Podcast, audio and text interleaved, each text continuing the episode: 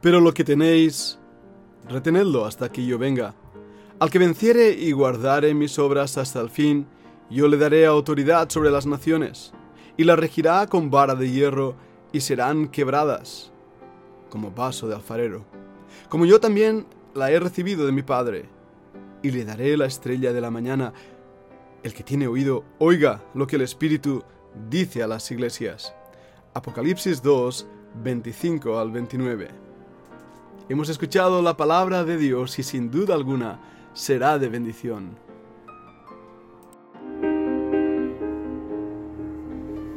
La Fundación Bíblica te invita a participar tanto de esta aula internacional hoy apegados a él, como a sus cursos online en mol.fundacionbiblica.com. También adoración de siervos todos los martes a las 7.30 de la tarde España a través de nuestro canal de YouTube. Para cualquier información escribe a fundacionbiblica.gmail.com. Aprendamos juntos del Maestro. Te esperamos.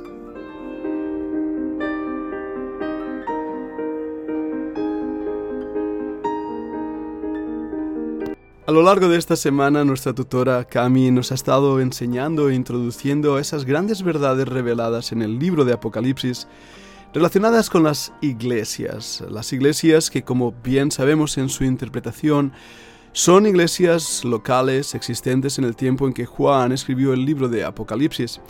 Pero las enseñanzas espirituales van mucho más allá de la historicidad.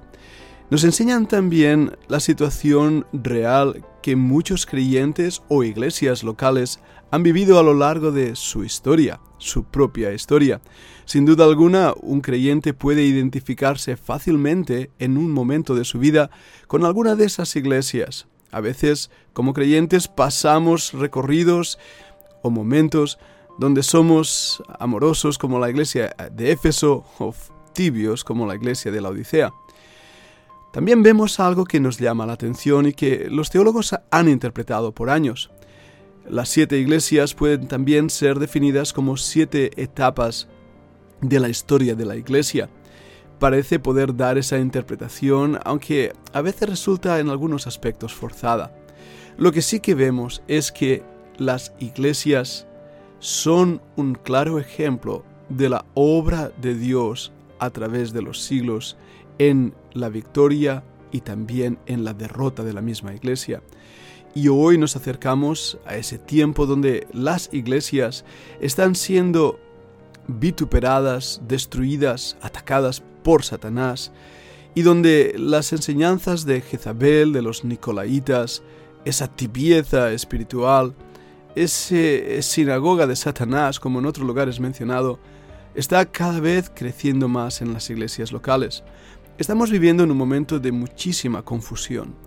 A través de los podcasts que eh, se han estado presentando en este grupo internacional, a través de las enseñanzas diarias que Cami nos da, a través de las predicaciones desde el púlpito en la iglesia, a través de las enseñanzas de la Fundación Bíblica, estamos enfatizando y enfocando que el tiempo del fin se acerca y que es momento de que como iglesia y como individuos estemos velando sin olvidar nuestro primer amor, sino abrazados al Señor, sujetos a Él, a su palabra, siguiendo sus preceptos y enseñanzas, amándole, orando, buscándole con todo nuestro corazón, nuestra alma, como bien dice el primer gran mandamiento, amar al Señor nuestro Dios sobre todas las cosas.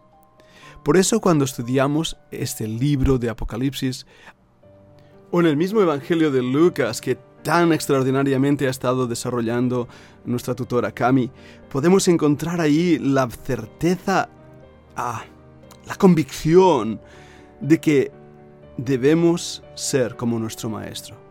Debemos seguir sus pasos, su vida, y que eso nos va a llevar a ser diferentes en esta situación de una iglesia apóstata que estamos viviendo. Va a marcar la diferencia, pero, un momento, más de una vez nos vamos a encontrar que somos una manada pequeña. Y hoy en el podcast vamos a desarrollar este tema del remanente bíblico. Recordemos una vez más lo que esta mañana se hablaba en el primer bloque. Hemos leído en Apocalipsis capítulo 2 lo que el Señor decía a la iglesia de Tiatira y descubrimos ahí que el único mandato de Cristo a la iglesia fue probablemente para la minoría que tenía suficiente perspicacia para penetrar en el engaño de Jezabel. Por supuesto, entendemos que no es la, el personaje bíblico de Jezabel del Antiguo Testamento, pero sí el mismo espíritu, la misma actitud, la misma arrogancia y enseñanza. En contraposición, la Iglesia debe aferrarse a lo que tienen, es decir, su comprensión de las enseñanzas buenas y malas, el rechazo de las malas acciones de Jezabel. Y deben aferrarse a la verdad que Dios les ha dado, como un tesoro. El libro de Proverbios dice, compra la verdad y no la vendas. Tienen que mantenerse ahí en, en la sana doctrina y decíamos que la sana doctrina es Cristo, por lo tanto, la Iglesia debe permanecer en una relación cercana, vital con Él. Y cuando digo vital es que recibe de Cristo lo que le da vida. No solo la libertad, no solo el poder, como tantas veces se enfatiza, sino el carácter, el carácter. Muchos hablan de los dones del Espíritu Santo, pero poco se habla del fruto del Espíritu Santo. Mucho se habla del poder de Cristo en la vida del creyente. Todo lo puedo en Cristo que me fortalece. Pero poco se habla de la debilidad del creyente cuando nos damos cuenta que nosotros somos débiles y que Cristo es el que debe crecer y nosotros menguar. Y esto es lo que se le dice a ese grupito de personas en la iglesia de Tiatira, que deben mantenerse en esa verdad hasta que Cristo regrese, el versículo 25. Este pequeño grupo pudo haber estado más cerca de su estándar que cualquier otro grupo mencionado en Apocalipsis, porque podrían discriminar entre la adoración auténtica y la espuria, la engañosa. Este pequeño grupo nos recuerda a los doce apóstoles que al Señor mismo, el Señor mismo dijo ser una manada pequeña. Y cuando hablamos de manada pequeña, ya nos chirrían esos miles de cientos de miles de millones que se mofan diciendo, mirad cuántos somos los seguidores de Cristo. ¿De verdad estamos siguiendo al Maestro o estamos siguiendo a un falso Cristo realizado con nuestras falsas enseñanzas?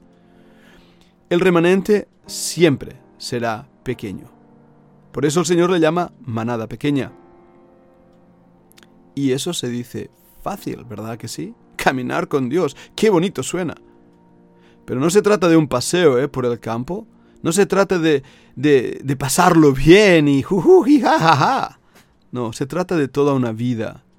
De poner la mano en el arado y no mirar atrás. De seguir en los pasos del Maestro en una vida de honor y que le glorifique y le honre. Y, y uno se va perdiendo a sí mismo, se va desdibujando para que brille Cristo la vida de, del cristiano es una vida crucificada. No ya yo, más Cristo en mí. Y en ese aspecto, en ese aspecto es lo que le falta a esta generación maligna y perversa que busca señal como en los tiempos del Señor Jesucristo. Dadme señales, dadme pruebas. Dadme show y aplausos y brillo hollywoodiano. Pero ¿dónde está la humildad de Cristo? ¿Dónde está el carácter de Cristo? ¿Dónde está la paciencia de Cristo? Y si puedo decirlo, ¿dónde está el amor hacia Cristo? Una de las características que veo en las siete iglesias es ese continuo reproche por parte de Cristo mismo. Reproche en cuanto a que no le amamos como deberíamos amarle. El primer mandamiento es amarás al Señor tu Dios con todo tu corazón, con toda tu alma, con todas tus fuerzas. Pero hermanos, ¿le amamos? ¿Le amamos? Toda esta semana he estado pensando en ese versículo que dice, al cual amáis sin haberle visto. Mira, márcalo en la Biblia, vamos a buscarlo. El pasaje se encuentra en Primera de Pedro, capítulo 1, y vamos a leer desde el versículo 7. Para que sometida a prueba vuestra fe, mucho más preciosa que el oro, el cual, aunque perecedero, se prueba con fuego, sea hallada en alabanza, gloria y honra, cuando sea manifestado Jesucristo, a quien amáis sin haberle visto, en quien creyendo, aunque ahora no lo veáis, os alegráis con gozo inefable y glorioso, obteniendo el fin de vuestra fe, que es la salvación de vuestras almas. Primera de Pedro desarrolla una idea establecida también en la iglesia de Tiatira. Dios conoce y conocía bien las obras de esta iglesia igual que las demás y conocía también que la prueba de su fe, como nos dice en Primera de Pedro, estaba allí para ser probados. Sí, muchas veces Dios nos pone en el fuego para probar nuestra fe. Es así como el oro es purificado a través del fuego y las iglesias y los creyentes somos también purificados a través del fuego. Pero es ahí donde mostramos realmente por qué amamos a Dios, por qué amamos a Cristo, si es por mero intereses de lo que Él nos da o es realmente un amor de entrega y gratitud por lo que Él es, por lo que Él ha hecho. Examina tu propio corazón en esta mañana y responde a ti mismo, ¿por qué le amo? ¿Qué me hace amarle? ¿Qué es lo que hace que mi vida realmente esté consagrada a Él? ¿Cuál es el motivo que, que, me impulsa, la energía que me hace continuar? La prueba de nuestra fe es sometida muchas veces al fuego. ¿Pero le amamos? Bueno, cuando le amamos es cuando nos convertimos en vencedores. Y por eso aquí en Tiatira también dice claramente en el versículo 26, al que venciere y guardare mis obras hasta el fin, yo le daré autoridad sobre las naciones, y la regirá con vara de hierro, y serán quebradas como vaso de alfarero, como yo también la he recibido de mi Padre. Y le daré la estrella de la mañana, el que tiene oído oiga lo que el Espíritu dice a las iglesias. El que venciere, el vencedor. Ese será el tema de nuestro podcast para mañana. Y de hecho, este versículo y estas promesas al vencedor se ven en varios otros versículos. Pero antes de entender quién es el vencedor, sigamos hablando de este remanente bíblico y qué significa. Te invito a que escuches la siguiente parte de este podcast.